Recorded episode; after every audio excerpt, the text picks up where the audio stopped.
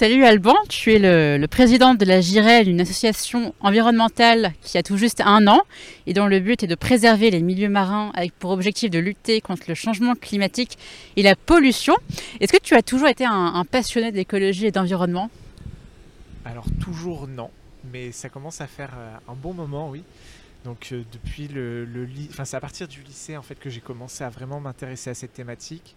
En parallèle de, du lycée, j'étais bénévole dans dans des associations plus naturalistes, dont le groupe ornithologique normand et le groupe mammalogique normand, donc pour étudier euh, les oiseaux et les mammifères.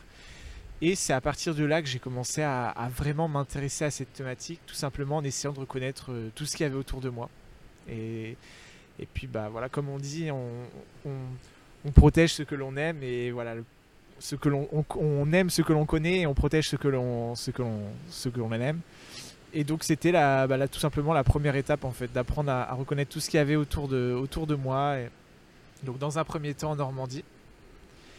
Et, euh, et je faisais aussi de l'apnée, mais euh, voilà, vraiment en, loisir. Donc j'apprenais avec ça à reconnaître les différents poissons qu'il pouvait y avoir. Euh, alors pour le coup chez nous c'était la, la manche. Mhm. Et, et, puis ensuite, en avançant dans mes, dans mes études, bon, je me suis vraiment beaucoup plus spécialisé sur l'environnement terrestre. Et l'environnement marin, c'était quelque chose de plutôt lointain. C'est toujours semblé lointain. Et j'ai fini par, euh, par raccrocher les, les, wagons avec cette thématique euh, en arrivant en Corse, puisque dans le cadre d'une de mes formations, j'avais un module sur la mer et j'ai vraiment saisi cette perche. Et, ensuite, je suis parti en master sur la mer. Et là, j'étais d'abord dans une autre association qui s'appelle le Cercle des étudiants en écologie méditerranéenne, avec laquelle on a fait beaucoup d'animations pour présenter justement les les milieux marins aux, différents étudiants de l'Université de Corse. Euh, on a fait euh, beaucoup aussi de, ramassage de déchets, des chantiers bénévoles, etc. Et, puis voilà, et puis après la Girelle s'est créée euh, dans la foulée. Et alors justement à la Girelle, qu'est-ce qu'on y fait? C'est quoi concrètement vos actions? Alors la Girelle, actuellement, elle a deux volets d'action. Elle a un, volet plus de sensibilisation et un volet plus de, de, de sciences, sciences participatives. Pour la partie sensibilisation, nous on cherche euh, dans un premier temps déjà à faire découvrir le milieu marin au grand public. C'est un milieu qui est peu connu, très très mal connu, et qui est pourtant juste à côté de, chez nous, euh, surtout en Corse. On est vraiment, euh, mm. enfin, voilà, c'est une île, on est entouré par la mer, et malgré tout, on le connaît, on le connaît très mal ce milieu. Et donc nous, on va intervenir auprès de, différents publics, que ce soit des enfants dans, les, dans des écoles, à travers des associations ou autres, pour faire découvrir le milieu marin, donc la beauté du milieu marin avec la biodiversité, mais également euh, malheureusement le moins beau avec la, pollution entre autres. Et on va intervenir aussi auprès des, adultes, notamment pour les sensibiliser euh, aux thématiques de la, de la pollution. On a fait notamment un partenariat il y a quelques mois de ça avec euh, la mairie d'Ajaccio et l'entreprise e-collect pour sensibiliser sur la, thématique des, mégots de cigarettes. Il faut savoir que que e-collect, c'est une entreprise qui justement collecte les mégots de cigarettes pour ensuite les faire recycler. Et la mairie d'Ajaccio, justement, il y a quelques temps de cela, a installé des, poubelles de, collecte de mégots. Donc l'idée pour nous, c'était de faire connaître cette, ce sujet et d'amener les gens en fait à tout simplement à plus utiliser ces poubelles et à jeter leurs leur mégots dedans. Et ensuite sur la partie plus euh, scientifique, euh, on a actuellement deux suivis en cours. On a un suivi euh, qui, est lié au, suivi des, eaux de sèche. Donc euh, l'idée c'est de mieux comprendre en fait la, reproduction des sèches puisque les sèches après s'être reproduites, donc elles meurent, elles se décomposent et les eaux et les eaux viennent ensuite s'échouer sur, sur la plage. Et donc nous à partir de des, eaux que l'on retrouve sur la plage, on peut en déduire des périodes de reproduction, on peut en déduire euh, quel type d'individus se reproduisent, et on peut en déduire aussi quelle espèce de sèche se reproduit. À savoir qu'en sèche, qu'en Corse, pardon, il y a trois espèces de sèche. Il y a la sèche commune, celle que tout le monde connaît, qui est la plus commune, d'où son nom, et que l'on retrouve euh, la moins en profondeur. Et ensuite, on va avoir euh, la sèche rose et la sèche élégante, qui elles sont présentes plus en profondeur et sont plus petites. Voilà. Et on fait un autre suivi qui est là, euh, qui là plus euh, l'idée en fait d'inventorier tout simplement la, la, biodiversité côtière de Corse et qui se fait à travers le, le programme Biolite qui a donc été initié par l'association Planète Mer qui ont mis en place justement une base de données pour euh, que d'ailleurs que ce soit des associations ou le grand public puissent faire remonter toutes leurs observations sur les côtes. Voilà. Et à noter aussi, élément important, c'est que le, le suivi sur les sèches a été initié par une, une doctorante qui s'appelle Marina Lucioni, qui était à l'époque en stage à Stella Mar et, euh, et avait besoin justement d'une association pour euh, bah, poursuivre ce suivi en, en son absence. Et nous, on a pris euh, le relais avec plaisir. D'ailleurs, la girelle, le nom de l'association, c'est un poisson de Méditerranée, je crois. Exactement. Alors, à vrai dire, c'est même deux poissons. Il faut savoir qu'en Méditerranée, on retrouve deux espèces de girelles. On a la, la girelle commune et la girelle pan. Alors, euh, certains diront qu'il y a aussi la girelle royale. Bon, la girelle royale, c'est la même chose que la girelle commune. Voilà, il y a deux appellations, mais c'est, la même espèce. Et, euh, et en fait, tout simplement, c'est une espèce qui parle à beaucoup de gens. Et à ceux à qui ça ne parle pas, bah, justement, c'est un premier pas vers le milieu marin. Pourquoi ça parle à beaucoup de gens? Tout simplement parce que c'est des espèces qu'on retrouve proches des côtes. Euh, tout simplement en faisant du masque tuba, de la plongée, tout- toute activité en mer, on, on peut en observer vraiment en restant très très proche euh, de la côte. Donc euh, moi je trouvais ce, ce clin d'œil assez intéressant et que, que tout le monde puisse s'y retrouver en fait. Ça, ça montre aussi le l'esprit qui est de d'apporter de, de l'information à tout le monde Mm. et que cette information soit accessible à tous comme l'est euh, ce poisson en fait tout simplement. Et donc, toi qui étudies pas mal la mer Méditerranée, quels sont les défis auxquels fait face euh, la mer Méditerranée, en l'occurrence? Alors il y en a beaucoup malheureusement. J'imagine. Euh, alors déjà, il y a la problématique de la pollution. Il faut savoir que la Méditerranée, c'est la mer la plus polluée au monde, malheureusement. C'est triste, euh, c'est triste de, de la faire euh, connaître ainsi, mais c'est le cas. C'est une mer fermée. C'est une mer qui est quasi fermée, effectivement. Euh, la Méditerranée, elle est reliée à, à l'Atlantique via le détroit de Gibraltar. Elle est reliée à la mer Rouge et indirectement à l'océan Indien via le, le canal de Suez qui a été créé par l'homme. Et en partie aussi à la, à la mer Noire via le détroit de Bosphore. C'est des, tout petits, des toutes petites connexions en fait avec les, les mers et océans extérieurs. Donc en réalité, le- bah, là où est la problématique, c'est que tous les déchets qui vont entrer dans cette mer euh, ne vont pas en sortir. Hmm. Voilà. Ce qui fait qu'il y a forcément une accumulation et qui cause de, de- de gros problèmes pour l'environnement. Euh, une thématique euh, qui est, qui est extrêmement forte, c'est la, pro- la problématique de la pollution plastique. Euh, voilà, on, sait maintenant, euh, ça a été prouvé, ça a été redit énormément de fois, mais le plastique se fragmente en de petits, petits, petits morceaux. Euh, ces morceaux rentrent ensuite dans la chaîne alimentaire, sont ensuite consommés par nous.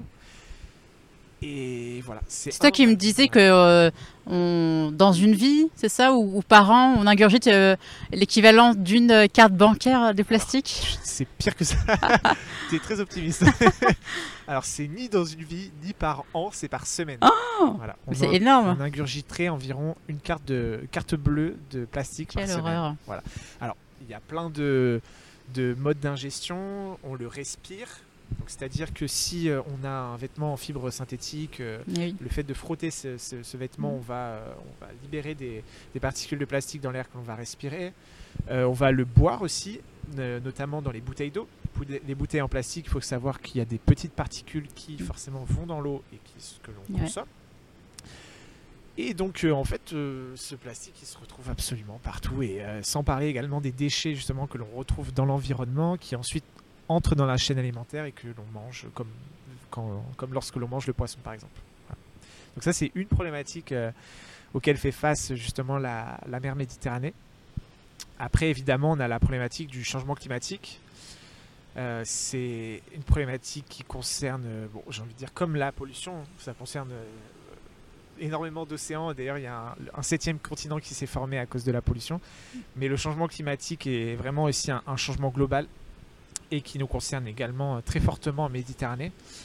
Euh, il faut savoir qu'ici, on a été touché notamment par des, euh, des canicules sous-marines au large de la Corse qui vont causer de grosses mortalités sur les, les gorgones, sur les, euh, les coraux, etc. Donc il faut savoir que on a des canicules sur Terre. Voilà. Vous Maintenant, savez qu'est-ce que c'est les canicules sous-marines? Euh, bah, justement, alors en fait, donc, sur Terre, on connaît les, les canicules. Maintenant, il y en a quasiment tous les étés, donc on peut pas, Mm. malheureusement, on peut pas passer à côté. C'est une, une température qui est euh, anormale, qui dépasse les normales de saison, tout simplement. Et euh, en mer, il se passe exactement le même scénario. Ouais, C'est-à-dire qu'on va avoir des températures d'eau qui dépassent les normales de saison. et qui vont durer sur, potentiellement sur des longues périodes. Le problème, c'est que plus cette température est haute sur une longue période, plus les organismes ne vont pas pouvoir s'adapter et donc il va y avoir une mortalité importante. Et il y a certains organismes qui sont très très sensibles à ça, dont justement euh, les coraux, les gorgones et, euh, et d'autres qui le sont aussi à plus, à plus long terme, mais notamment la, la posidonie qui est très sensible euh, ici au changement de, température. Donc j'imagine que ça vient dérégler toute la chaîne alimentaire aussi. Ça dérègle tout, mm. tout l'écosystème. à partir du moment en fait où il y a une mortalité d'espèces, effectivement, ça dérègle la chaîne alimentaire. Oui. Et alors tout à l'heure on parlait de crème solaire qui est un produit euh, très polluant. Euh, est-ce que ça va être euh, interdit à l'utilisation en mer Méditerranée? Alors, tu, je pense que tu fais référence du coup à un article du journal écologique de la Méditerranée, d'ailleurs dont j'ai pas parlé précédemment. Donc, l'association, elle met en place aussi ce, média, donc un, journal écologique, dans l'idée de faire connaître au grand public différentes thématiques en lien avec la mer. Euh, la pollution, la biodiversité, etc. Et donc on a parlé justement de, la crème solaire. Donc euh, je tue le suspense tout de suite. La crème solaire ne va pas être interdite en, Méditerranée, heureusement. On va pas euh, éviter la pollution pour mettre des cancers à la place, ce serait un peu dommage. en fait, ce qui se passe, c'est qu'aujourd'hui, beaucoup de crèmes solaires ont des, substances qui, qui sont des filtres à la photosynthèse ce qui est utile effectivement euh, pour nous, nous protéger des, euh, effectivement des rayons du soleil. Le problème étant que lorsque l'on se baigne, ces substances vont mm. dans l'eau et il y a certaines espèces pour qui c'est un problème d'avoir un, un, filtre à la photosynthèse euh, sur elles. je pense notamment à la posidonie. Et, et, cet article justement, en fait, il reprend il reprend un, article scientifique qui parlait de, du fait que des, justement c'est certains filtres à la photosynthèse s'accumulaient dans les feuilles de posidonie, voilà. dont euh, l'oxybenzone qui fait partie de ces molécules justement qui servent à, filtrer la, photosynthèse. Et qui, alors ça n'a pas encore été prouvé, mais je, on, va voir ce que vont nous réserver les prochaines années, mais il y a de fortes chances effectivement que ça s'il y a la présence de ces molécules que ça réduise la photosynthèse et qui vont accentuer, euh, forte chance que ça accentue la, mortalité derrière. Et donc euh, nous en fait on a pris, euh, un exemple de, solution qui s'applique à, Hawaï. Alors eux ils n'ont pas interdit la crème solaire. ce qu'ils ont fait c'est qu'ils ont interdit justement certaines molécules qui se, en fait, empêcher les, algues, les, végétaux autres, de, se, de faire la photosynthèse. Voilà. Donc notamment l'oxybenzone. Les crèmes solaires qui ont de l'oxybenzone ne sont pas autorisées là-bas. Donc nous, ce que l'on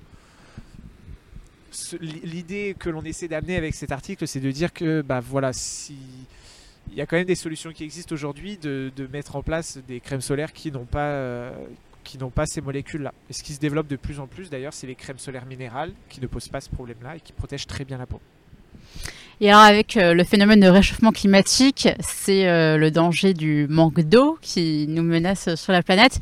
Et il me semble que, Israël euh, a mis au point un, système de désalinisation des eaux, c'est ça, pour, pour rendre l'eau potable? Exactement, désalinisation de l'eau de mer. Il faut savoir qu'Israël sont confrontés à des, de gros problèmes mm. hydriques beaucoup plus forts que nous. Et donc ils ont mis en place justement une usine de dessalement d'eau de mer qui a effectivement cet avantage de pouvoir apporter de, l'eau consommable euh, euh, sur le territoire, mais qui, attention, euh, consomme énormément d'énergie. Voilà. Donc c'est pas forcément la solution miracle. Il y a hmm. certains territoires qui n'ont pas le choix. Et c'est un peu un dernier recours. Ce ne sera pas, c'est pas la solution idéale pour nous dans tous les cas. Alors, qu'est-ce qu'on peut, chacun de nous peut faire pour euh, peut faire au quotidien pour préserver la planète? Beaucoup de choses. Alors, préserver la planète, c'est très très large. Je pense que déjà, euh, il y a une première phase par laquelle je suis passé, d'ailleurs dans laquelle je suis encore, il faut, être honnête, on l'est toute sa vie, je pense d'ailleurs, c'est d'apprentissage. Il euh, faut savoir. Je pense que déjà, c'est important de se connecter à son environnement, tout simplement, pour pour vouloir le protéger plus naturellement en fait. C'est pas quelque chose qui à mon sens doit se faire de manière forcée. je pense que quand on est amené quotidiennement à le côtoyer, à constater la pollution plastique, malheureusement, même d'autres formes de pollution, on, eh ben, tout naturellement, on a envie de la protéger, en fait, cette planète. Et sinon, pour donner des petits conseils plus pratiques, bah, tout à l'heure, voilà, je parlais de la, des bouteilles en plastique. Quelque chose d'assez simple, c'est tout simplement de remplacer ces bouteilles en plastique par des gourdes. Voilà. C'est économique et écologique. Une fois qu'on a sa gourde, on a juste à la remplir au robinet et aucun souci. Euh, d'autres conseils, ça peut être aussi de s'impliquer dans des, associations en, les aidant. ça peut être à travers des dons, ça peut être euh, euh, en participant à certaines actions, des clean walks, à nos suivis de sèche ou plein d'autres choses qui permettent d'améliorer les connaissances sur ces organismes. Et, et puis aussi moins consommer plus localement évidemment essayer de limiter l'utilisation des transports. Il y a énormément de problématiques en fait aujourd'hui. Euh, il, y a, il y a vraiment énormément de problématiques. La pollution, le changement climatique. Je dirais qu'en règle générale, euh, revenir à la consommation déjà plus locale et euh, qui aussi dans ses achats limite au maximum les déchets. Et quand déchets il y a, que ce soit des déchets recyclables au maximum. Et puis ne pas jeter ses mégots euh, par terre. D'ailleurs, il y a une association qui justement euh, réutilise ces euh, mégots pour en faire des, objets.